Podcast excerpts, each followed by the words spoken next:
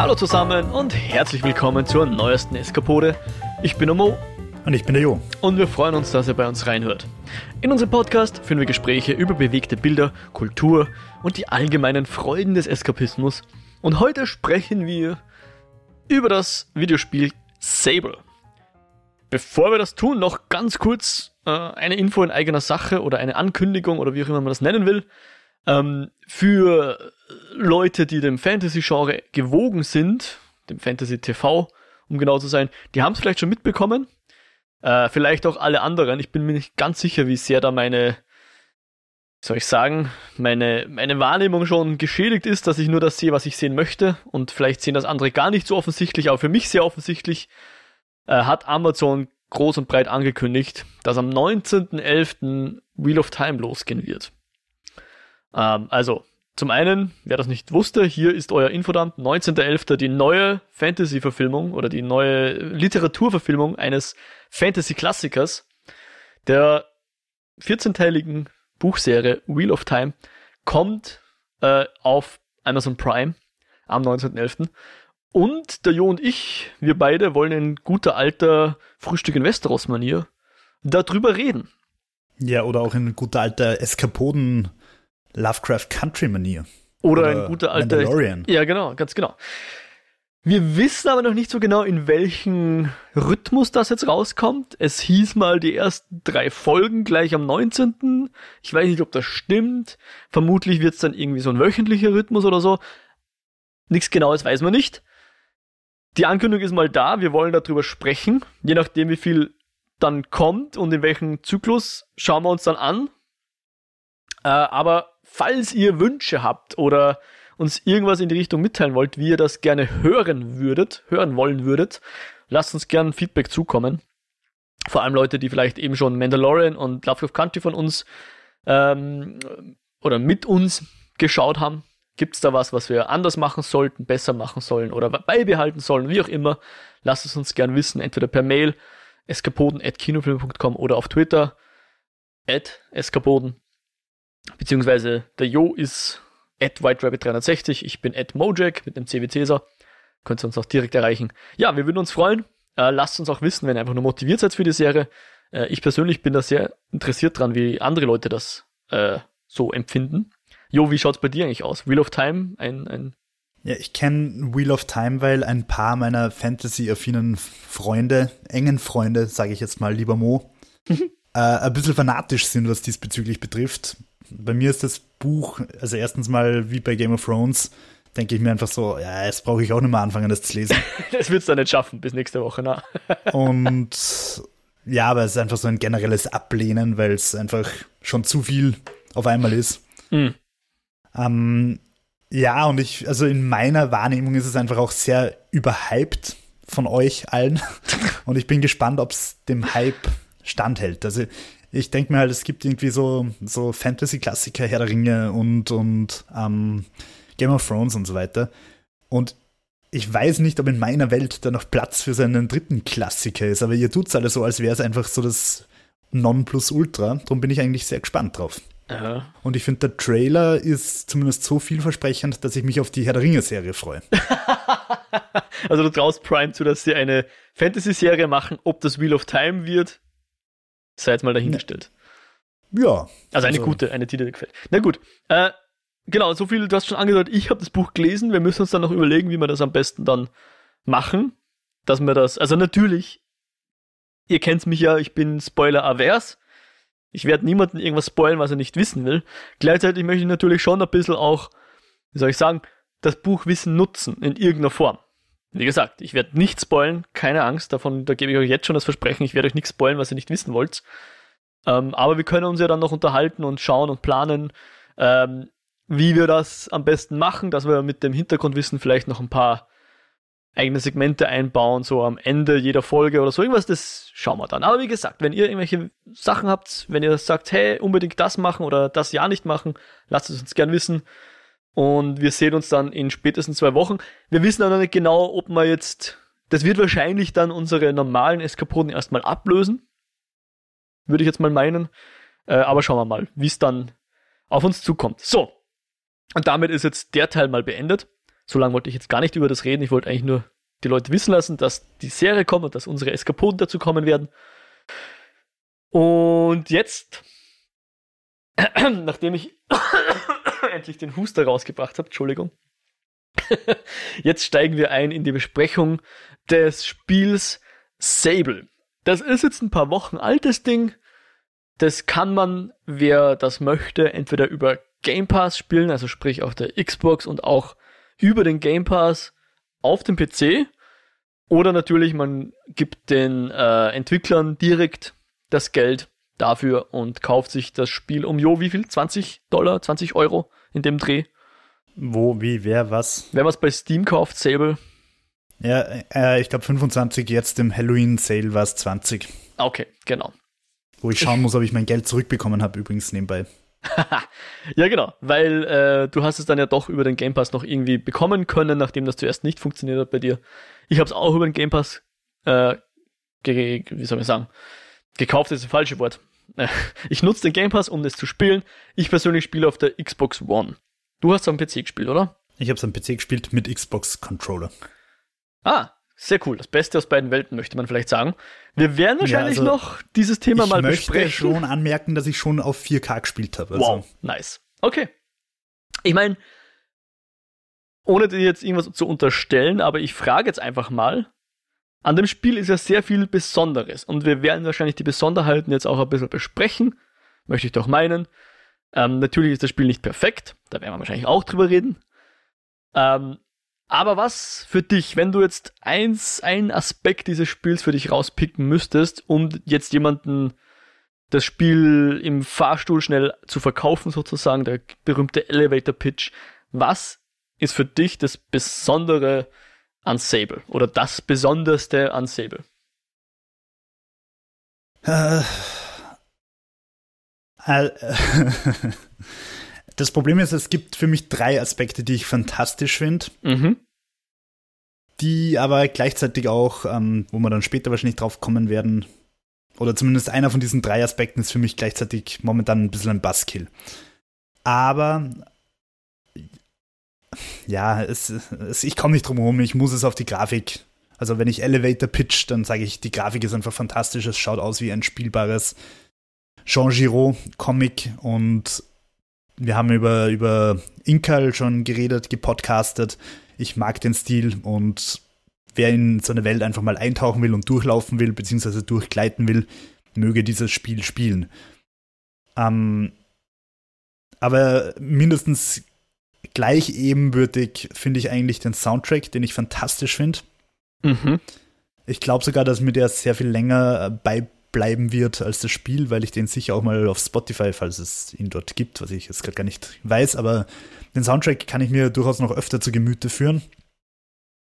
Und das Spiel ist unglaublich beruhigend und meditativ. Das ist, äh, also sowohl für die Sinne, einerseits optisch, andererseits für die Ohren, als auch einfach für den Geist. Also wenn, wenn man einfach gestresst ist, es hat was unglaublich Meditatives. Du, du gleitest da dahin und es ist einfach so, ja, nein, vielleicht, I don't care, ich bin im Nirvana und mir geht's gut.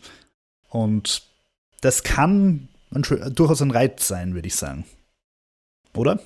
Hast du das anders empfunden? Definitiv. Also für mich war eins der besondersten Dinge an dem Spiel ähm, etwas, was ich jetzt in einem klassischen, nennen wir es mal, Adventure-Spiel. Also ich, ich, ich klammere jetzt mal Echtzeitstrategie aus, um, sondern es geht wirklich, ich, ich steuere einen Avatar durch eine Welt und in, im Spiel Sable gibt es keinen Kampf und keinen Tod. Ich kann quasi das Spiel nicht verlieren. Um, ähm, und das ist für mich schon was, was extrem Besonderes. Ich weiß nicht, ob, wahrscheinlich ist es nicht das erste Spiel, das macht, aber das erste Spiel, was mir untergekommen ist, was ich bewusst gespielt habe, was ich jetzt im Kopf habe, was ein modernes Spiel ist, Jetzt nicht, äh, wahrscheinlich gibt es einen oder anderen Walking Simulator, den ich jetzt vergesse und so. Für mich ist das hier so der erste äh, Walking Simulator, wenn man es so nennen will, zu dem ich Zugang gefunden habe, der genug für mich bietet, dass ich dem auch folge. Mhm. Und ohne dass er jetzt eine, eine Story hat. Also natürlich, es, es gibt eine Geschichte, die Welt hat äh, lebt, hat Lore, wenn man so will. aber du hast nicht die klassische lineare Geschichte, die du dann mit Open-World-Elementen durchbrichst oder so, sondern die, die Open World ist die Geschichte und du kannst damit machen, was du willst. Das wird sehr schnell, ganz am Anfang bereits erklärt, so in den, es gibt so ein paar kleinere Tutorial-Missionen, die musst du relativ linear machen, aber dann ähm, trifft man so auf so eine Mentorfigur und die sagte, hey, du machst jetzt einfach, was du willst, ja, und das ist ganz in der DNA dieses Spiels eingebettet, dass du die einzige Person bist, die entscheidet, was du als nächstes machst. Es gibt keinen Zeitdruck, keinen, der sagt, oh, du musst mein Kind retten oder du musst äh, jetzt sofort irgendwas machen oder sonst irgendwas. Du machst, was du willst. Mhm. Das stimmt, das ist sehr besonders, vor allem weil du auch gerade das Nicht-Sterben angesprochen hast. Ich behaupte mal, dass es in den letzten Jahren doch einen starken Trend zu sehr viel Sterben mit diesen ganzen Souls-Klonen gegeben hat. Mhm. ähm, Gerade auch im Indie-Bereich sind da durchaus einige erschienen. Um, ja, klar. Das ist der, natürlich echt ein, ein spannender Gegenpol. Metroidvanias und so, wo das ja, einfach stimmt, also selbst, so ein selbst bei, ist, ja, bei, bei Aufbaustrategie hast du mittlerweile diesen Survival-Sterb-Aspekt, mhm, so mhm. bei Frostpunk und solchen Sachen. Oder, oder Voll. Banished natürlich. Um, ja, stimmt, also das ist eigentlich ein, ein angenehmer Trend, hin zum Leben, lebensbejahend. Und ich muss trotzdem sagen, immer wenn ich von irgendwo hoch runtergesprungen bin, habe ich trotzdem ganz unten meine, meine Schildbubble aktiviert, weil ich mir nicht sicher war, ob sie sich selber aktiviert. Ich weiß, also ich, bis jetzt wusste ich gar nicht, dass man nicht sterben kann, weil ich sie immer zur Vorsicht aktiviert habe. Ich muss mich jetzt kurz entschuldigen, es war gerade die Verbindung leider sehr schlecht. Äh, ich habe jetzt leider den letzten Teil nicht so gut verstanden. Sorge dafür. Ähm, ich, ich habe bis jetzt gerade gar nicht gewusst, dass man nicht aktiv sterben kann, weil ich, wenn ich irgendwo runtergeflogen bin, immer automatisch die Bubble im letzten Moment aktiviert habe, weil mhm. ich mir gedacht habe, sicher ist sicher. Tja, ich werde das jetzt nicht verraten. Ich meine, ich habe es in Wirklichkeit schon verraten. Du solltest es mal probieren, Jo. Ich sag so viel. also geht die, geht die Bubble von selber dann an, oder? Ja. Und du kriegst ein Achievement.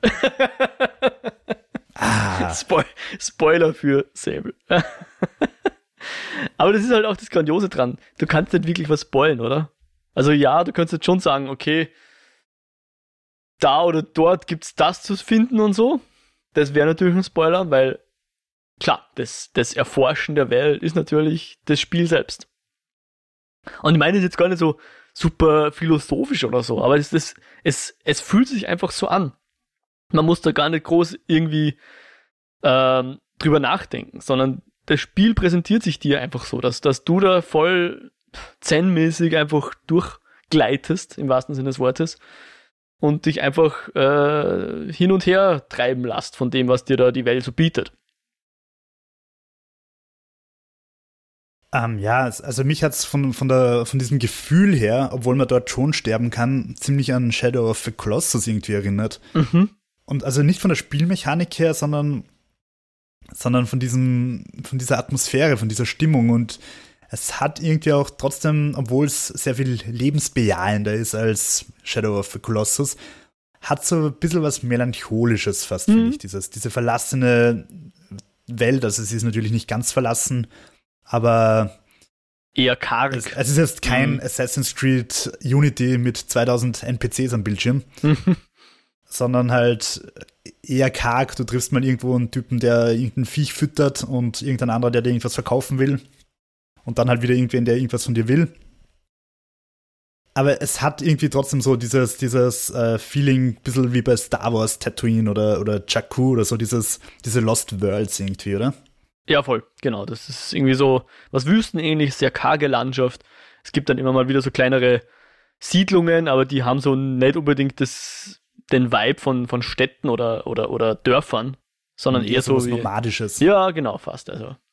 Beziehungsweise ich glaube, es gibt sogar nomadische Personen in der äh, in der Welt und so, aber genau. ja, dein, dein Clan ist nomadisch, so habe ich das zumindest interpretiert, ja, richtig. oder? Ja, richtig. Also, genau. weil die, du kommst aus dem, also Spoiler, Spoiler, ganz am Anfang im Tutorial, du kommst aus diesem Tempel raus, wo du die letzte Tutorial-Mission machst und plötzlich sind alle weg, inklusive Luftballon und Zeppelin und allem drum und dran. Und du stehst da und denkst, okay, People, wo seid ihr? Warum ist meine schöne Rauchsäule rund ums Dorf nicht mehr da?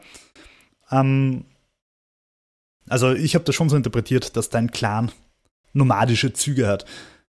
Apropos Durchaus. Rauchsäule, das finde ich auch fantastisch an dem Spiel, diese, diese ähm, Point, Points of Interest, wie sie dich durch die Welt führen einfach. Mhm. Du siehst einfach diese Rauchsäule und denkst dir, okay, that's something interesting. Ich werde da hingehen und schauen, was da los ist. Ja. Und das finde ich eigentlich ganz schön. Ja, das war auch ein Aspekt, der mir damals bei ähm, Zelda. Breath of the Wild. Genau, danke. du hast das schon geahnt. Der hat mich, äh, an das hat, also mich erinnert selber an Breath of the Wild. Also Breath of the Wild ist schon nochmal einfach vom, vom Umfang her fast nochmal ein bisschen größer, hat natürlich auch eine Story und so. Hat einfach auch mehr, mehr Gameplay, sage ich jetzt mal. Ähm, aber hat mich so vom, vom Vibe her erinnert. Also nicht nur unbedingt von, vom Look, da fand ich Sable fast noch gelungener als Breath of the Wild, weil es einfach noch stilisierter ist und Breath of the Wild hat irgendwo so, ja, so mittendrin hängt zwischen Realismus ja. und, und Cartoonik. Und Sable hat halt wirklich den illustrativen Touch. Also wenn du das anhältst und, und nicht nur wenn du es anhältst, sondern auch wenn du spielst, wirkt es wie, wie ein 2D-Animationspanel äh, mhm. oder sowas, ja. Kommt ja auch dadurch, dass die Figuren ja, wie wir haben wir bei Akira mal drüber geredet, so auf, auf Twos nur animiert sind. Also du hast quasi eine geringere Framerate in den Animationen ganz bewusst eingesetzt.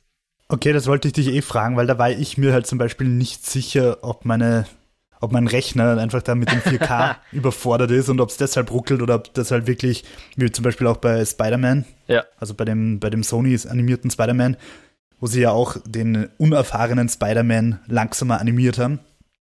Also ob das einfach ein Stilmittel war. Genau, also die, die Charaktere in Sable sind, wäre meine Interpretation, sind auf jeden Fall auf, auf mit weniger Frames animiert.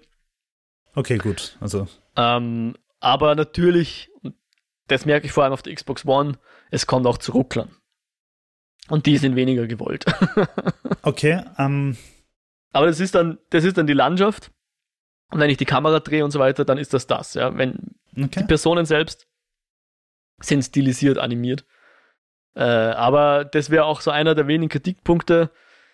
Performance ist je nachdem wo ziemlich furchtbar auf der Xbox. Also es gibt schon auch, ich sage jetzt mal, Gegenden, wo ein bisschen mehr zum Rendern ist. Und da ist es in Wirklichkeit fast unspielbar. Es gab jetzt vor kurzem einen Patch, der hat es jetzt aber für mich nicht wirklich besser gemacht. Okay. Also ich bin dann nur einmal kurz dorthin, um zu schauen, ob es jetzt flüssiger rennt und gefühlt ist es sogar noch weniger, also noch ruckeliger gelaufen. Deswegen habe ich mich jetzt von dem Ort erstmal ferngehalten und andere Orte erkundet. Ja, es ist halt auch schade, weil das kann halt jetzt auch nicht wirklich äh, Sinn und Zweck eines Spiels sein, dass Definitiv du nicht, ne? zur Area of Death nicht gehst, weil es dort einfach ruckelt. Ich meine, sterben kann man ja Gott sei Dank nicht, aber. Ja. Na, Stell dir vor, es wäre irgendwie ein Souls-like oder so, wo du halt wirklich im richtigen Moment irgendwie blocken oder kontern oder so musst. Ja. Na, äh, ja, sehr schade. Ich, ich, vermute mal, es ist einfach der Tatsache geschuldet, dass hier kein allzu großes Team wahrscheinlich dahinter steht. Ich weiß jetzt nicht, wie viele Leute wirklich ein Sable entwickelt haben. Aber es ist also das ja. Kernteam, das ja. Kernteam sind zwei Leute von Shadworks, nämlich Daniel Feinberg und Gregorios Kytriotis. Ähm, aber es steht auf der Homepage, dass sie schon äh, so bisschen Support von, von Third Party oder von halt Freunden oder was auch immer Freelancern mhm. gehabt haben. Ich vermute jedenfalls mal, sie haben kein Team, was sich nur um Performance kümmert. Ich kann mir vorstellen, andere Entwickler, die die Engine entwickeln, die haben dann halt Leute, die nur dediziert sich um die Engine kümmern und schauen, dass da alles so optimiert wie möglich ist und äh, ja. An dieser Stelle möchte ich einwerfen, an The Last of Us 2 hat es einen Typen gegeben, der rein fürs Türöffnen verantwortlich war. Der einfach nur die Türöffnungsanimationen gemacht hat. Was, ja, die halt auch besser sind als in allen anderen Spielen, das muss man auch dazu sagen. Ja. Aber also es Türen, hat sich auszahlt. Türen sind ja ein bekanntes Beispiel für etwas, was einfach wirkt, aber schwer umzusetzen ist. Ja, andererseits, äh, um kurz da in einen Exkurs zu gehen, es hat uns halt früher auch nie gestört, wenn du beim Spiel hingehst, die Taste drückst und dann die Tür einfach aufgeht, oder? Also da, da hast ja. du dir da je gedacht, ich wünschte, die Hand würde da hingreifen und die Fingerposition wäre richtig, um die Tür aufzudrücken. Ja. Und wenn ich die Animation abbreche, dann wird die Hand sich richtig verhalten. Und die Tür also stehen das, bleiben, halb offen. Ja. Ich habe halt das erste Mal über coole Türen in Videospielen nachgedacht, nachdem es eben bei The Last of Us 2 so fantastisch ist und ich ein Video gesehen habe, wo es um den Typen gegangen ist, um den Türengeil. Das wusste ich gar nicht. Okay, ja. Ja, also es gibt durchaus Bugs in dem Spiel. Äh, es ist jetzt wahrscheinlich ein gutes Monat und ein bisschen was äh, offiziell released. Es gab ja, auch schon einen, einen äh, Patch. Und äh, ja, es, ich habe leider auch andere Bugs gefunden, die gefühlt erst nach dem Patch aufgetaucht sind, vielleicht auch vorher noch nicht aufgefallen sind. Leider, also ich hoffe, dass das auch noch in den Griff kriegen, zum Beispiel so Sachen wie, dass ich manchmal, wenn ich auf, aufs, äh, auf mein Vehikel steige, dass sich das umdreht und ich damit nicht mehr fahren kann. da nice. muss ich dann das Spiel neu starten und dann geht's meistens. Oder dass wenn ich zu jemandem gehe und mein, mein Vehikel aufrüsten will, dass, äh, dass, dass statt, dass wir in den Bildschirm kommen zum Aufrüsten, dass dann kommt, ich verabschiede mich von Typ XY. auch cool. Und ich kann das Vehikel nicht aufrüsten. Vielleicht hängt das auch zusammen, keine Ahnung. Und jetzt habe ich noch dazu das, dass ich bei einem Rätsel, da müsste ich, äh, ja, egal. Da ist auch ein, ein Glitch, dass ich mit einer Geometrie, dass, dass ich durch eine Geometrie durchgehe, statt auf, äh, auf ihr zu stehen oder, oder von ihr abzuprallen. Also wie ein Clipping-Fehler oder was? keine Ahnung, ja, oder es, es wäre da kein, kein, keine, also das wäre das nur Grafik und keine tatsächliche Barriere. Okay. Ja. ja. Leider. Ähm, das hat mich auch davon abgehalten. Ich glaube, dass ich sonst, ich sage jetzt mal, von den Achievements habe ich so 70 Prozent. Ich habe jetzt mehr als 20 Stunden gespielt. Boah. Bisschen was. Bist du deppert. Ich habe jetzt aber auch schon vier Wochen, glaube ich, gespielt oder so. Guter Teil davon ist sicher auch vielleicht äh, Start und mal Controller weggelegt. Aber ich würde schon sagen, so 15 Stunden habe ich sicher gespielt. Ähm, und wahrscheinlich auch mehr. Und würde sagen, ich habe so vom Spiel gefühlt 80% wahrscheinlich so gemacht. Wobei natürlich die letzten 20% nochmal so lange brauchen werden wie die ersten 80, könnte ich mir vorstellen. Und das würde mich jetzt zu einer Frage, Jo, du hast jetzt noch nicht so lang gespielt, nehme ich jetzt no. deine Reaktion an. Ähm, was, du hast jetzt, glaube ich, eh schon so ein bisschen angedeutet vorher, was ist für dich das Ding, was dich äh, am Spiel dran, also den Controller nicht weglegen lässt? Oder, oder dass du wieder zurückkehrst zum Controller? Was, was bietet dir das Spiel, dass das für dich interessant bleibt? Ja, was mir das Spiel, also ich habe, ich habe jetzt, ich gebe es jetzt einfach zu, ich habe wirklich nicht so viel gespielt. Ich glaube, ich komme so auf irgendwie drei bis fünf Stunden maximal. Also das heißt, ich könnte jetzt nicht mal qualifiziert sagen, ob es noch mehr Handlung gibt als dass du halt irgendwo hinkommst und für irgendwelche Leute Aufgaben erfüllst. Ähm, ich finde den Stil einfach unglaublich entzückend. Und würden jetzt alle Indie-Spiele so sein, würde ich Sable nicht mal angreifen. Aber weil es halt nicht alle Spiele so sind, äh, finde ich es einfach unglaublich fein, durch diese Welt zu gleiten, im wahrsten Sinne des Wortes. Ich finde den Soundtrack unglaublich schön, der mich einfach auch in diesen meditativen Sog reinsaugt. Und der meditative Sog ist aber gleichzeitig auch das, was mich momentan, was mein größter Kritikpunkt ist. Und das ist ein rein subjektiver Kritikpunkt und überhaupt nicht objektiv. Das werfe ich dem Spiel in keiner Weise vor. Es ist nur der Punkt, warum ich den äh, Controller auch sehr gern wieder zur Seite geklickt habe. Ähm, weil ich einfach momentan wenig Zeit zum Spielen habe. Und wenn ich jetzt dran gehe und ich habe das Gefühl, nach 20 Minuten passiert nichts, außer dass ich blöd über Sanddünen gleite und halt Nebenaufgaben macht, die sich für mich einfach relativ belanglos anfühlen. Also, also irgendwie keinen Impact auf die Welt haben, keinen, keinen wirklichen jetzt, sage ich. Da, da, denke ich mir dann so, oh, ich habe eh nur eine Dreiviertelstunde Zeit, kann jetzt bitte irgendwas Relevantes passieren? Und das ist halt in der Spielzeit, in der ich gespielt habe, nicht wirklich passiert. Und, und das werfe ich dem Spiel aber nicht vor. Also, weil ich auch glaube, dass es die größte Stärke ist. Ich ja. bin nur mit der falschen äh, mit der falschen Haltung reingegangen. Nicht Erwartung, weil erwartet habe ich gar nichts, mit der falschen Haltung einfach. Mhm. Mit, äh, es gibt diesen schönen Spruch und der trifft auf das Spiel zu und der Spruch heißt, jeder Mensch sollte jeden Tag 20 Minuten meditieren, es sei denn, du hast keine Zeit, dann solltest 40 Minuten meditieren. ja, und genauso ist es mit Sable und genau mit dieser, mit dieser 20 Minuten Haltung bin ich halt reingegangen. So reingehen, schnell irgendwas bei der Story weiterbringen, damit ich dann im Podcast irgendwas drüber erzählen kann. Ich muss auch sagen, hätten wir es nicht gepodcastet, hätte ich einfach erst mir auch nicht die Zeit zum Spielen genommen. Und das ist bei dem Spiel halt der völlig falsche Zugang. Du musst einfach rangehen und sagen, okay, ich habe einen gestressten Arbeitstag gehabt, ich kann jetzt joggen gehen raus oder es ist einfach draußen scheiß kalt, ich setze mich vor Sable und entspann so ein bisschen mhm. und chill einfach und es ist wurscht, dass ich gerade nicht die Galaxie rette, sondern dass ich halt einfach mit diesem jungen und durchaus liebenswerten Mädchen da einfach ein bisschen durch eine sehr schöne melancholische Landschaft gleite. Ja. Ja gut, ähm, schön, dass du da so ehrlich bist. Ähm, dann würde ich nämlich nochmal kurz auf, das, auf den Anfang zurückkehren, weil du so unsicher warst, ob das Nomaden sind und so. Das wird alles in den Dialogen erklärt, aber die Dialoge sind ein bisschen mühsam zum Lesen, glaube ich, oder? Kann sein, dass Auch das wollte ich sagen. Ähm, Ja. Also jetzt es nicht, fühlt sich halt alles so Ja. belanglos an. Du hast diese drei Antwortmöglichkeiten oder vier teilweise und du denkst dir halt einfach so, ich bin mir einfach völlig sicher, dass es völlig scheißegal ist, ob ich dir erst anbief oder ob ich da erst freundlich zu ihr bin. Ich habe es nicht ausprobiert, weil ich tendenziell immer der Freundliche bin. Ja. Also ich tue mir extrem schwer, den, den Evil Guy zu spielen in, ins Rollenspielen oder so. Ja. Ähm, aber ich glaube, es ist halt völlig wurscht, ob ich zu der netten Dame, die mich da auf Gliding schickt, freundlich bin oder nicht. Ja. Und ähm, das Ding ist, die, die Steuerung ist immer so ein bisschen nervig, nicht ganz poliert sozusagen. Ja? Also so Klassiker ist ja mit, mit B skippst du den Dialog und kannst ihn aber lesen und mit A schaltst weiter oder irgendwie sowas in die Richtung. Ja? So eine Steuerung hat schon, aber da musst du wieder recht mühsam hoch runter, um, um weiterzumachen und so. Aber ich finde, es zahlt sich aus, die Dialoge zu lesen, weil ich finde, dass die sehr charmant geschrieben sind und nicht, nicht das klassische, ähm, nicht so, ne, eben nicht so auf das raus, dass die Leute so arg reagieren, je nachdem, was du sagst. Ja.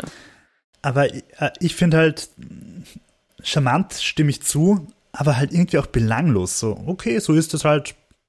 Okay, wir sind da und machen unser Ding, wir schaufeln weiter dem Fieder irgendwie Ja. Stroh zu. Ja. Und es fühlt sich alles, finde ich, einfach furchtbar unrelevant an, zumindest soweit ich es gesehen habe. Das muss nicht, es muss nicht sch schlecht sein, aber ich habe mir die ganze Zeit gedacht, was mache ich da? Ich, ich, ich habe Stress, ich muss andere Sachen arbeiten. Ich will nicht dem Typen zuschauen, wie er mir völlig uninteressant erzählt, was er gerade nicht in seinem Leben macht, während er dem Fieder Zeug zuschaufelt. Und ich will dann nicht als Antwort drauf sagen, ja, wir haben auch Ziegen in unserem Stamm gehabt. Ähm, und das Traurige ist, ich, ich verstehe, dass das eigentlich das Schöne an dem Spiel ist. Nur es war für mich einfach nicht im richtigen Moment. Mhm. Nicht im, im richtigen Abschnitt meines Lebens, sage ich mal. Schlechtes Timing ist das Spiel gekommen. Okay. Ja, na voll. Äh, Also ich kann mich erinnern, wie ich angefangen habe, zu spielen. Ähm, beziehungsweise ich habe mir dann sogar, Entschuldigung, jetzt bin am Mikrofon angekommen. Ich habe mir dann sogar einen Screenshot gemacht davon, ähm, weil du ja am Anfang so, bevor du jetzt deinen Clan verlässt, so mit ein paar Leuten noch reden kannst, so was soll ich machen und äh, das Coole ist halt, die sagen alle so im Grunde, keiner hat Erwartungen an dich, ja. Du machst einfach, was du tust und wenn du wieder zurückkommen willst, oder wenn dein Kleiding halt vorbei ist, dann kommst du halt wieder zurück und so weiter. Und da sagt halt eine Person, die by the way, ähm, auch die Pronouns sind in dem Spiel ganz Das unterschiedlich wollte ich auch verteilt. ansprechen. Manche ja. sagen he, she, manche sagen they Finde ich ähm, irre cool, das hat mir ziemlich taugt. und wird nicht groß beleuchtet oder thematisiert, sondern ist einfach so. Fand ich auch. Und Mo, ganz kurz, ich glaube, es wird auch einfach in spätestens zehn Jahren so sein, dass es einfach he, she, they ist und fertig und es wird keiner darüber diskutieren, so wie wir jetzt. Mh, Und ich glaube, dass, erwähnenswert dass, finden, ja. Dass da einfach solche Spiele auch. Ich finde es cool, weil es ist halt da gerade echt ein bisschen Vorreiter. Habe ich in keinem anderen Spiel bis jetzt gesehen. Ich meine, bei The Last of Us 2 kommen dann auch Transgender-Figuren vor, zum Beispiel. Aber ähm, es ist selten, sagen wir so.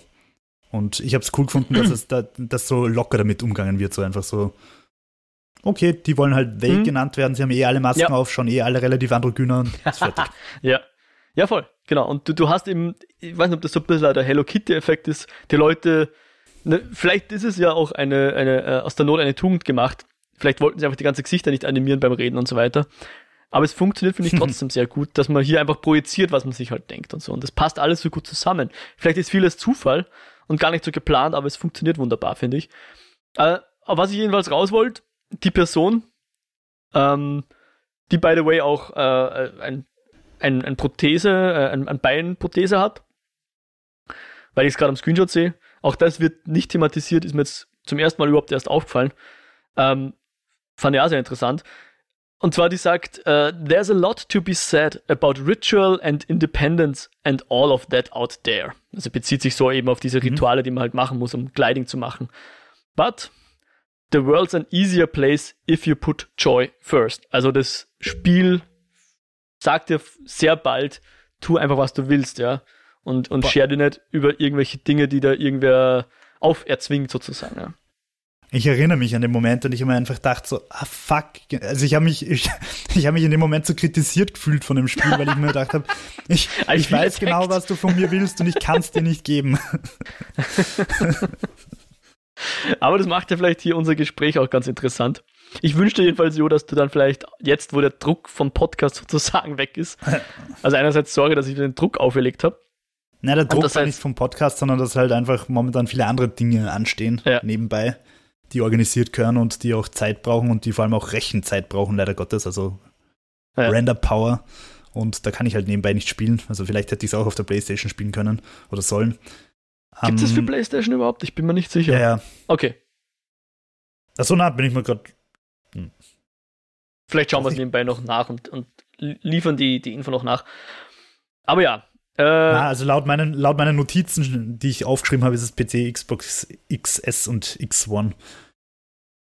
Äh, naja, okay, dann hätte ich es eh nur am PC spielen können. Aber es geht halt einfach darum, irgendwie, du kommst von der Arbeit heim, du hast halt echt nicht viel Zeit, du musst danach noch was anderes machen und dann weißt du, okay, du kannst das 20 Minuten spielen und es ist irrelevant, ob du das 20 Minuten spielst oder drei Stunden. Du, glaubst zu wissen, dass du nicht gegen Sauron kämpfen wirst und auch den bösen Imperator nicht stürzen wirst. Das gibt dem Ganzen halt einfach so irgendwie so, ich, ich weiß jetzt nicht, warum ich länger äh, Zeit investieren sollte, wenn ich eh keine Zeit habe.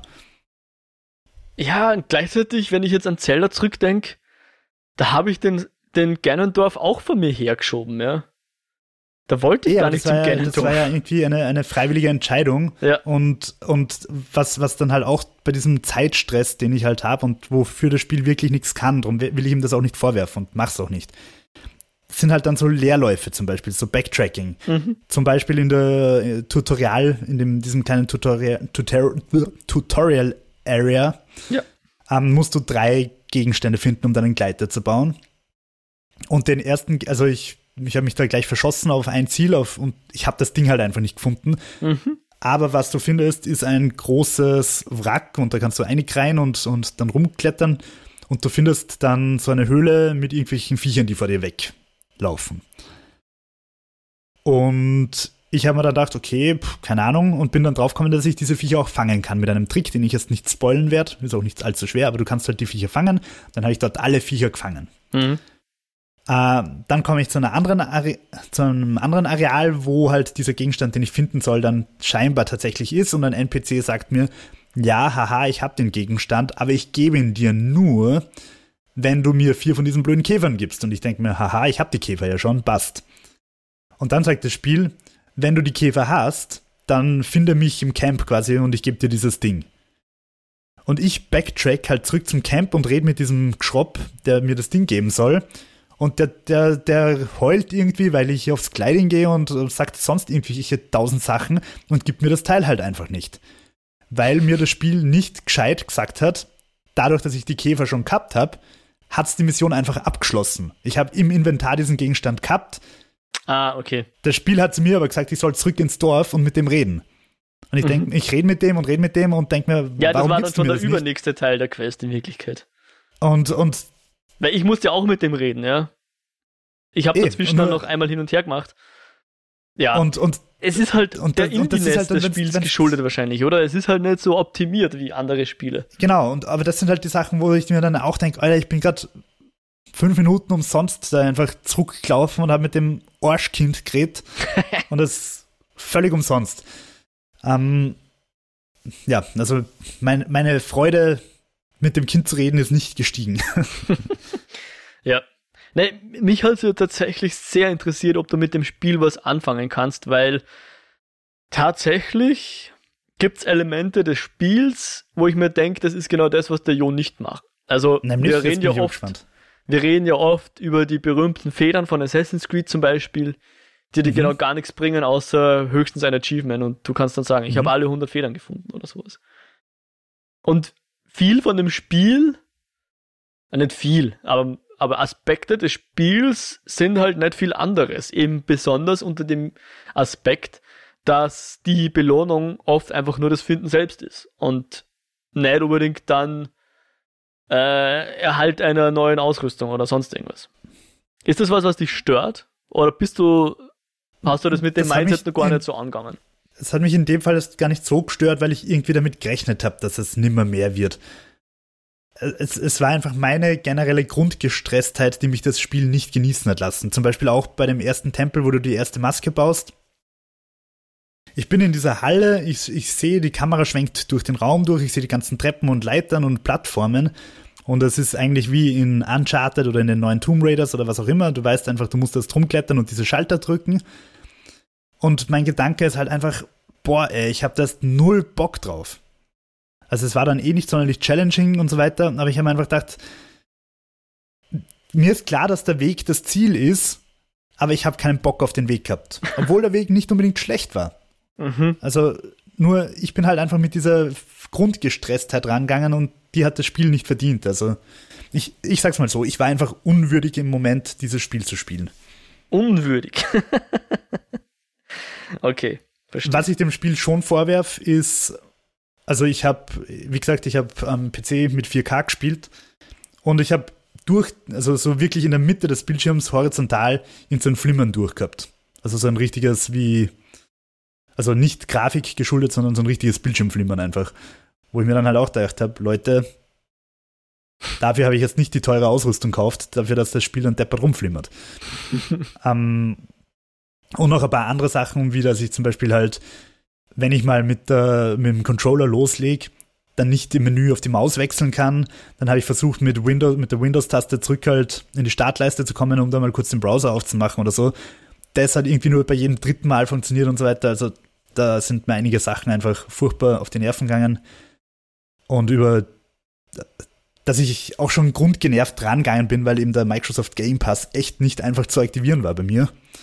Also ich, ich kenne keine Firma, die mich so sehr daran hindert, ihre Produkte zu verwenden wie Microsoft.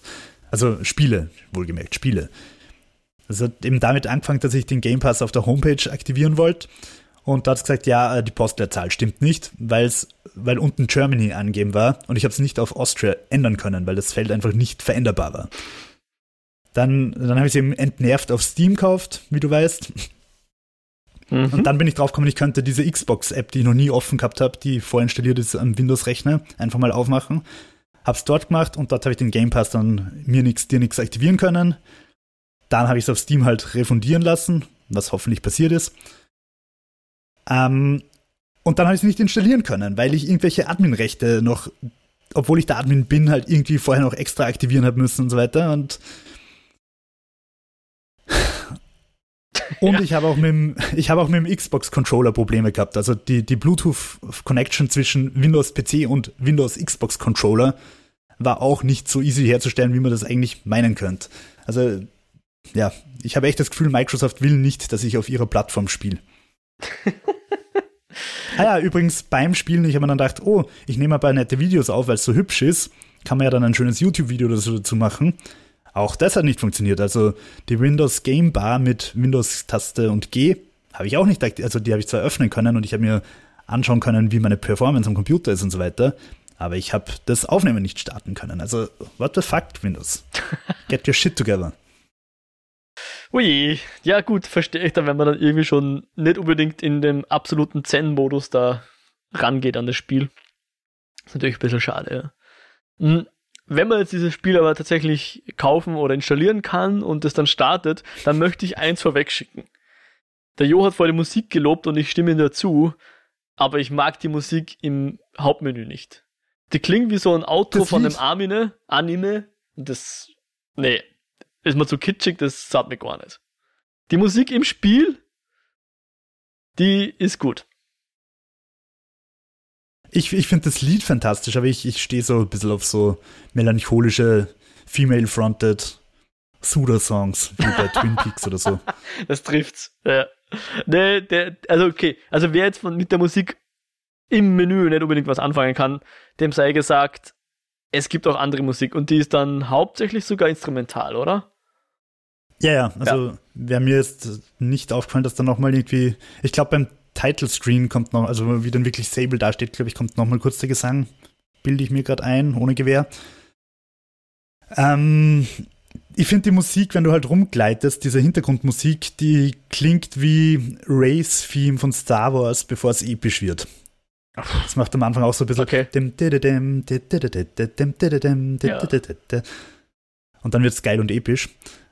Hat, war auch stimmungsvoll, war wunderschön. Also Ja. Mhm, mhm. Na, Also du hast, du, du sagst, du hast 20 Stunden oder 15 Stunden ungefähr gespielt und es kriegt nicht mehr Story unter Anführungszeichen, als dass du halt irgendwo hinfährst und, du findest mehr Lore über die Welt, um es jetzt mal vage zu halten. und über Sable. Über die Person.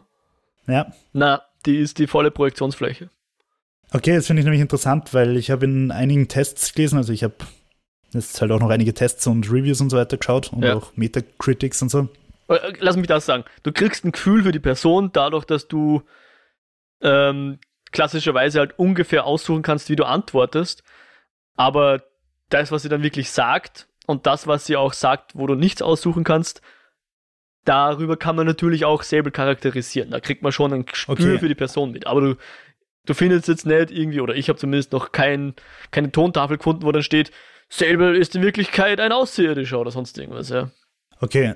Ähm, und aber es bleibt quasi deine Interpretation, also du kriegst es jetzt nicht ganz klassisch irgendwie so eine gut-böse Leiste und dann, dann bist du am Schluss der Nein, böse Diktator oder der rettende Engel. na, das, das nicht. Ähm, na, also es ist einfach das, was du in die Figur rein. Ja, Ja, und, und ich glaube, es ist auch bewusst so gelöst, dass du eben, also auch hier, ich, ich, ich projiziere jetzt wiederum meine Vermutungen auf die, auf die Entwickler, aber ich würde vermuten, sie haben da auch aus der Not eine Tugend gemacht.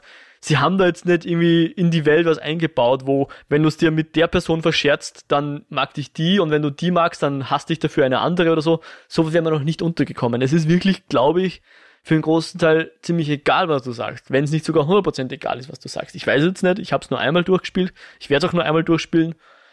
Ähm, aber ich glaube, es ist relativ, du nennst es jetzt unrelevant, hast du, glaube ich, gesagt, oder belanglos, wie auch immer. Aber ich glaube, es ist auch bewusst so gemacht, dass das, dass eben, dass du es dir nicht verscherzen kannst oder sonst irgendwas. Ja. Du, du kannst dein Ding machen, vielleicht kriegst du die ein oder andere Dialogszeile, die ein bisschen anders ist, aber letzten Endes würde ich meinen, ähm, spielen wir, also wird das Spielerlebnis jetzt nicht viel anders sein, was wir beide erleben. Ja. Ob das jetzt gut oder schlecht ist, sei jetzt mal dahingestellt. Glaubst du, würde das Spiel gewinnen oder verlieren, wenn es Kämpfe gäbe? Sagen wir mal, es gäbe gute Kämpfe. Also es ist nicht irgendwie, was man zum Beispiel den ersten Assassin's Creed-Teilen gern vorwirft, dass man halt mit einer Taste schlagt und mit der anderen kontert oder blockt. Sondern es gäbe, sagen wir, wirklich mal so Batman Arkham oder von mir aus Souls-like Kämpfe, die Mhm. einfach spielmechanisch relevant sind.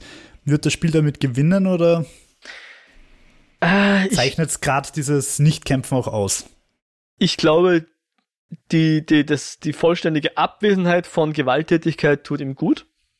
Aber Mhm. ein paar, nennen wir es mal ganz doof, Minispiele würden dem Ganzen nicht schaden. Ich hatte so ein bisschen beim, beim Spielen so das Gefühl, es wäre eigentlich ein geiles Spiel, was man so nach und nach erweitert. Ja. Wenn, wenn ich dann jetzt alles gemacht habe, was ich in der ersten Welt mache, dass man dann eine zweite Welt aufmacht und dort gibt's vielleicht einen, einen Karpfenteich, wenn ich jetzt an Zelda denke, ja. Oder, Mhm. ich meine, es gibt schon so kleinere Dinge, wo man mit dem, mit dem Gleiter auch was erledigen muss.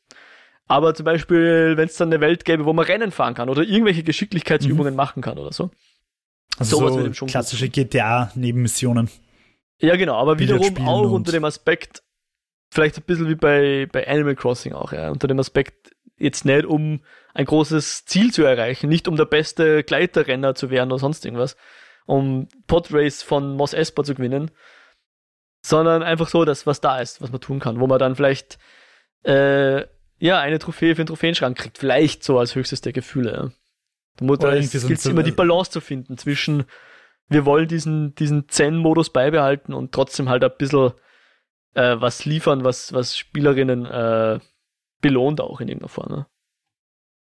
Ja, also vom, vom Zen-Modus, wo es mir aber besser gefällt, ähm, ist, fällt mir gerade irgendwie Townscape ein, auch von Raw Fury gepublished, also von dem Publisher, wo du halt auch in diesen Modus reinkommst, wo du einfach vor dich hinklickst und einfach drauf losbaust, Kopf ausschaltest und halt irgendwas vor dich hin baust und in diese Entspannung reinkommst und Mhm. auch Das, das hat nicht mal Musik außer Plops, jedes Mal, wenn du das baust. Also ich, ich glaube, es gibt definitiv einen Raum für dieses meditative Gaming. Mhm. Man muss halt mit, mit der nötigen Stimmung rangehen. Ja. Und auch Erwartung wahrscheinlich. Oder, oder sich halt darauf einlassen.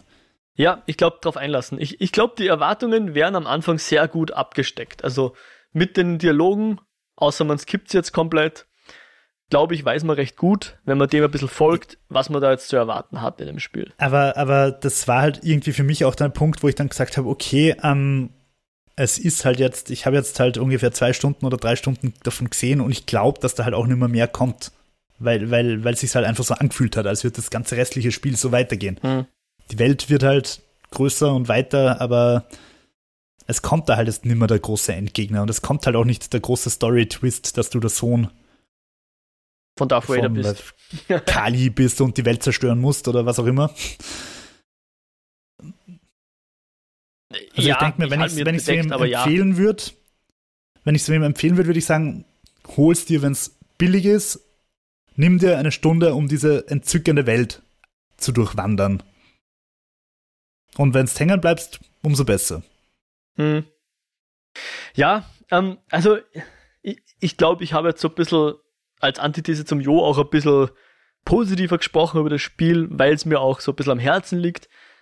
Aber wie du es, glaube ich, eh schon gesagt hast, äh, man braucht jetzt nicht unbedingt zwei oder drei Sables.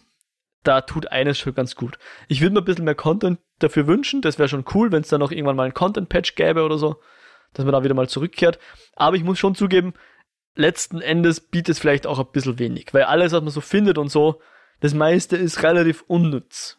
Und nur des Sammelns wegen äh, möchte ich jetzt auch nicht. Also was mir zum Beispiel voll down wird, wäre irgendeine Form von Crafting, dass ich zum Beispiel meine, meine äh, Upgrades für die Gleiter selber craften kann, slash muss oder sowas im Dreh. Also ja. Auf sowas bin ich noch nicht gestoßen und ich glaube, sowas gibt es auch nicht im Spiel. Wie wäre es zum Beispiel mit, ähm, mit so, dass du halt quasi so ein bisschen wie bei Fallout 4 Basisbau, dass du halt irgendwie einfach so ein Luftschiff ausbaust oder so? Könnte auch sein, ja. Wo du halt Material sammelst und. Es, es bringt dir nicht viel, aber du hast was zum Herzeigen, ja.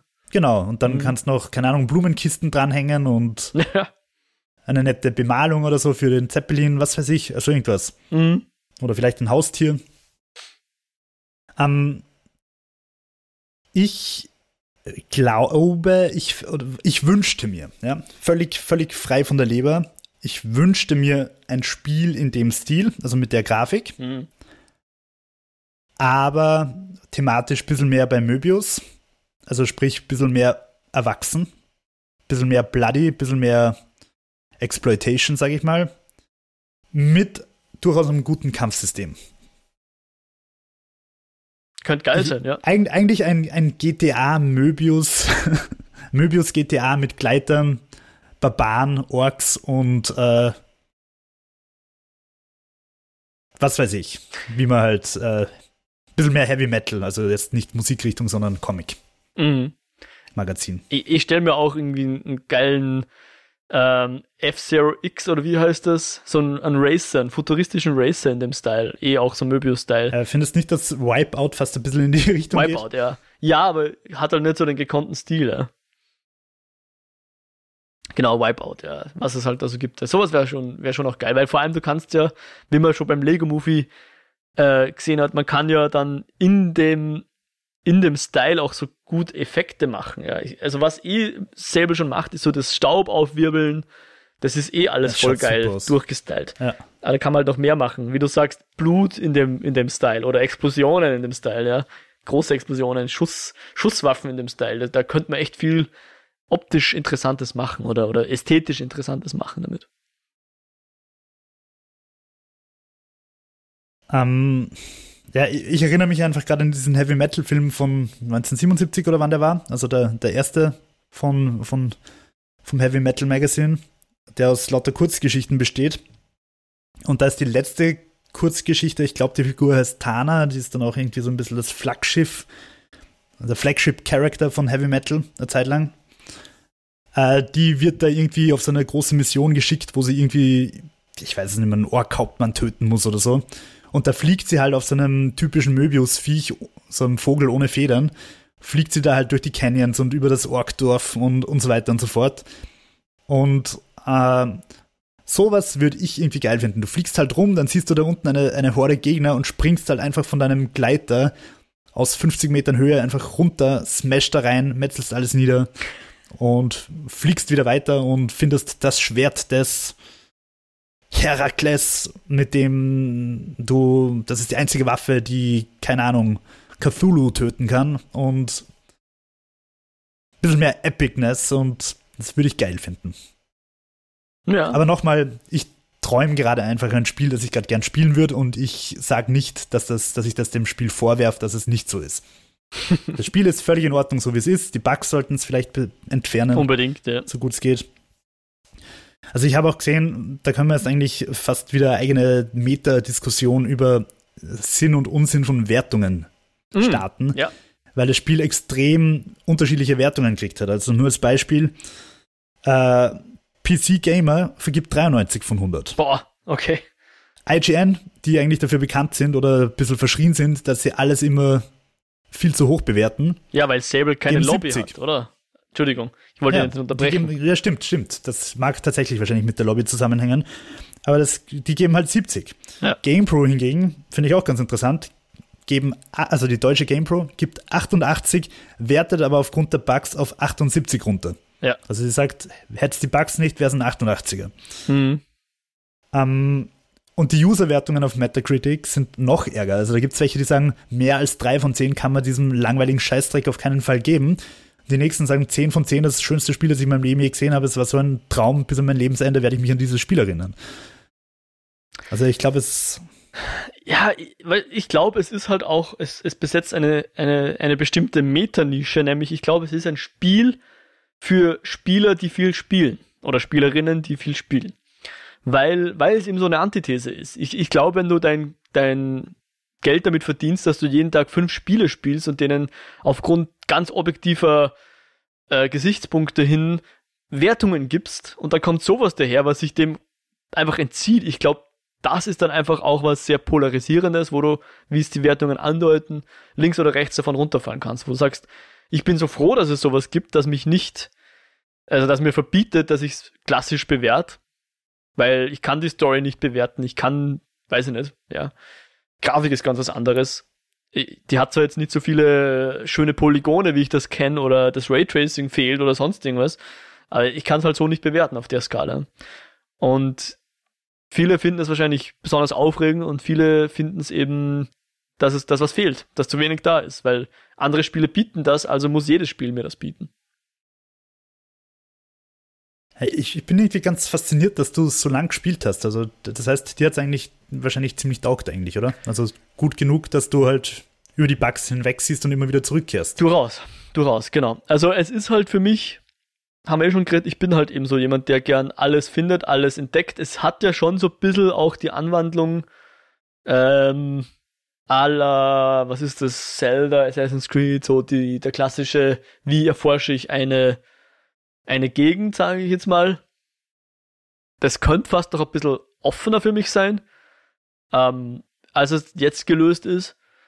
Aber es führt halt auch dazu, dass ich ganz gut abschätzen kann, was ich wo noch zu tun habe und so mein Completionist in mir ein bisschen befriedigen kann, indem ich äh, mir da selbst so meine Ziele setze und die dann abarbeiten kann und so das Gefühl habe, ich, ich weiß dann irgendwann, dass ich alles gesehen habe und dann bin ich froh. ja, Was wiederum dem halt Geist vielleicht sogar ein bisschen widerspricht vom, vom Spiel, muss ich zugeben. Na, weiß ich eigentlich nicht mal. Weiß ich auch nicht, aber. Hauptsache, du hast Troy, ja. Freude dabei. Ja. Ähm, ja, ich finde es halt auch äh, total interessant, dass wir da einfach ganz andere Zugänge haben, weil wir haben ja auch bei Witcher 3 ganz gern drüber geredet, wo du irgendwie 7500 Stunden gespielt hast oder so. Nicht ganz, aber ja. Ähm, wo, weil du halt wer bist, der sagt, okay, bevor ich nicht jede einzelne Schatztruhe am tiefsten Grund des Meeres entdeckt habe. Ähm, ja, ich habe tatsächlich ums Kellige rum alle. Ja, genau. Alle und ich bin, ich denke mir halt, ich tauche da einmal runter, dann gehen mir diese, wie heißen die fliegenden Boah. Taucht Tiere. Ja, weiß ich Banshees? Na. Ja, könnte sein, irgend sowas, ja. ja. Auf jeden Fall, die gehen mir halt auf die Nerven und ich denke mir halt, Alter, sowas Geiles kann in dieser Truhe gar nicht unten sein. Dass ich halt ein Schwert finde, das ist mich um 0,5 Prozent wieder stärker macht. Das zahlt sich einfach nicht aus, darunter zu tauchen. Ja. Und, und ich, ich habe halt auch zum Beispiel ähm, Fallout 4, glaube ich, habe ich durchgespielt, also Main Quest durchgespielt und glaube ich irgendwie wahrscheinlich 60 Prozent von der Map oder so gesehen gehabt. Und aber dann auch nicht die Motivation gehabt, da ist noch irgendwelche Nebenmissionen, die ja durchaus irgendwie interessant sind oft und gut geschrieben sind, ähm, da noch irgendwie zu ergründen, ergründen oder so. Es ist einfach so, okay, I've seen enough, ich habe ich hab Spaß gehabt, ich habe irgendwie nichts dafür zahlt, weil ich die Presseversion gehabt habe und I've seen enough, ich habe Spaß gehabt, für mich ist es erfüllt und ich muss nicht die letzte Kiste und den letzten NPC im hintersten Dorf ja. treffen und töten oder befragen. Ja, ich, ich horchte auch ein, ein Podcast, DLC, und die haben einen Gast und, und Freund der Show sozusagen. Ähm, Danish, glaube ich, heißt der. Danish Said. Ich glaube, dass das Danish Said ist. Bin mir nicht ganz sicher. Der kommt zwei, dreimal zu ihnen und der Spiel spiele eben genau so, dass er sagt, okay, auch wenn ich jetzt nur eine Stunde gespielt habe, wenn ich das Gefühl habe, ich weiß, was das Spiel ist und mir hat das Spiel jetzt diese Stunde gut gegeben, dann kann das auch genug sein. Ja. Da muss ich nicht alles, da muss ich jetzt nicht hundertmal diese eine Stunde wiederholen, um dann auf meine Kosten gekommen zu sein. Dann reicht mir auch die eine, eine Stunde schon. Den Rest kann ich ableiten. Und, ja. Und gerade bei, bei, ähm, bei so Indie-Spielen und vor allem bei Roguelikes oder Roguelites habe ich halt relativ schnell das Gefühl, mir fällt da eins ein, das war eigentlich das erste Indie-Spiel, das ich gespielt habe und das ich auch sehr gut gefunden habe, und zwar Dungeon of the Endless. Das ist ein ganz schönes Pixel Roguelike, Roguelite, wo du halt irgendwie, oder warte, ich weiß gar nicht mehr, ob es ist egal, ja. ein Roguelite war, wurscht. Auf jeden Fall, du musst halt irgendwie so durch mehrere Ebenen durch und verschiedene Aufgaben erfüllen, damit du halt weiterkommst und so weiter. Und ich habe es halt nie durchgespielt. Ich habe es oft gespielt, aber irgendwann kommt dann halt der Punkt, wo ich sage, okay, ich war jetzt auf Ebene 7. Ich glaube nicht, dass auf Ebene 8, 9, 10 noch groß was anderes passiert. Ich habe meinen Spaß damit gehabt. Passt, ich kann es abschließen. Ich muss es nicht einmal durchgespielt haben. Hm. Also hm. genau dasselbe auch bei dem unglaublich fantastischen, wird das heißen, Enter the Void hat es geheißen? Ich glaube. Wo du, wo diese mit diesen Max. Gespielt habe ich nicht, aber ich glaube, das Spiel gibt's ja gegen die Käfermonster kämpfst. Fantastische Spielmechanik, ganz großartiges Spiel. Ich bin bis zum letzten Endgegner gekommen, ich habe ihn nicht geschafft und habe halt gesagt, okay, passt, ich habe ihn gesehen. I don't care, ob du besiegt bist oder nicht. Ja. Und Voll. Es, das ist auch ein Aspekt, vielleicht wollen wir damit auch unsere, ganz passend, unsere Eskapode beschließen, ähm, nämlich das Ende von Sable. Ich habe überlegt, ob ich jetzt für den Podcast ähm, mein, mein Gliding, wie soll ich sagen, erzwungenermaßen zu einem Ende bringen soll, ohne dass ich alles mache, was ich machen wollte, habe mich dann dagegen entschieden. Aus zwei Gründen. Das eine ist, ich wollte das Spiel noch spielen. Einfach, ich, ich möchte das in dem Umfang ausspielen, wie ich das gerne möchte. Und zweitens auch, ich glaube, ich würde dann auch, selbst wenn ich wüsste, wie es ausgeht, nicht im Podcast drüber reden. Weil ich glaube schon, dass das Ende, wie auch immer man das jetzt für sich bestimmt, und ich glaube, das ist auch Teil der Spielmechanik, dass man selber sagen kann, wann das Ding aus ist. Dass ich da auch nicht drüber reden will, weil dann das ist, finde ich, einer der wenigen Spoiler oder vermute ich einer der wenigen Spoiler, dass man sagen kann, wie und wann und wo, auf welche Art ändert selbe. Etwas, was ich, glaube ich, niemandem sagen wollen würde, selbst wenn ich es wüsste. Höchstpersönlicher Lebensbereich von dir und Sable. genau. Ja, cool. Also das, das finde ich von der Idee her eigentlich cool. Was mich interessieren wird, ob du das weißt, weil ich es mir irgendwie vorstellen könnte, ob es verschiedene Enden gibt. Also je nachdem, wann du wo, wann, wie, wohin gehst. Keine Ahnung. glaubst du, ist es immer gleich? Keine Ahnung. Weiß ich nicht und ich glaube, ich würde es auch nicht sagen. also ich möchte ganz kurz mich korrigieren. Äh, Enter the Void ist der fantastische Film von Gaspar Noé. Ah, ja. Auch sehr, sehr sehenswert. Aber nicht das, was ich gemeint habe, sondern ich habe gemeint Into the Breach. Fast. Into the Void kenne ich, weil ich, also kenne ich nur die ersten Minuten des, des Intro, was sehr Epilepsie auslösend ist. Ähm, das haben wir uns mal in der FH angeschaut. Als Beispiel für. Weiß ist ein was. fantastischer Film. Ja, müsste ich mir eh nochmal. Brauchst aber ähnlich meditativ, bisschen brutaler, aber du brauchst auch eine gewisse meditative Einstellung, weil ich glaube, er dauert acht Tage und neun Stunden. ähm, na, aber ich glaube irgendwie 140 Minuten oder so keine Ahnung. Dauert lang, ist schön, meditativ, weird, geil. Ähm, ja. Aber Das andere, Into the Breach, Enter the, enter the keine Ahnung. Into the Breach hast du, glaube ich, gesagt, ja. Das, das Käfer-Spiel auf jeden Fall. Das Käfer-Mech-Spiel ist auf jeden Fall ein fantastisches Indie-Spiel, auch wenn ich es nicht durchgespielt habe. Alles klar.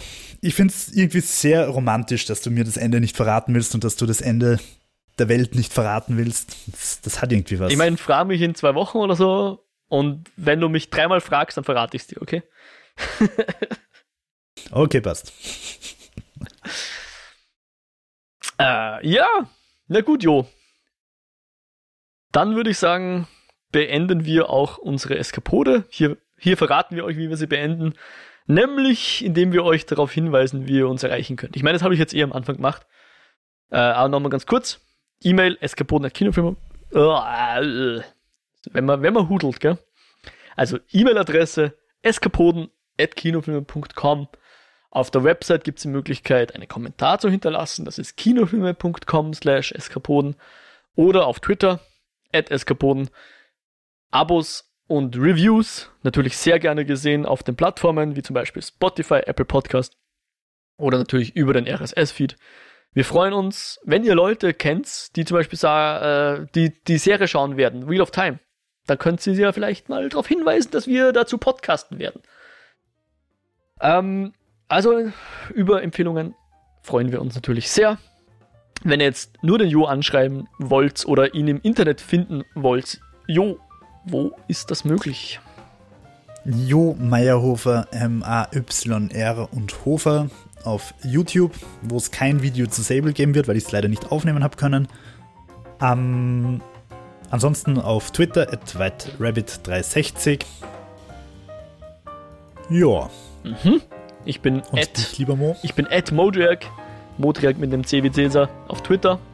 Ich mache sonst noch beim Lichtspielcast mit. Findet man auch auf kinofilme.com slash Lichtspielcast. Und damit verabschieden wir uns für heute. Wir hoffen, euch geht's gut. Wir hoffen, wir hören uns bald wieder. Macht es gut. Ciao, ciao. Ciao.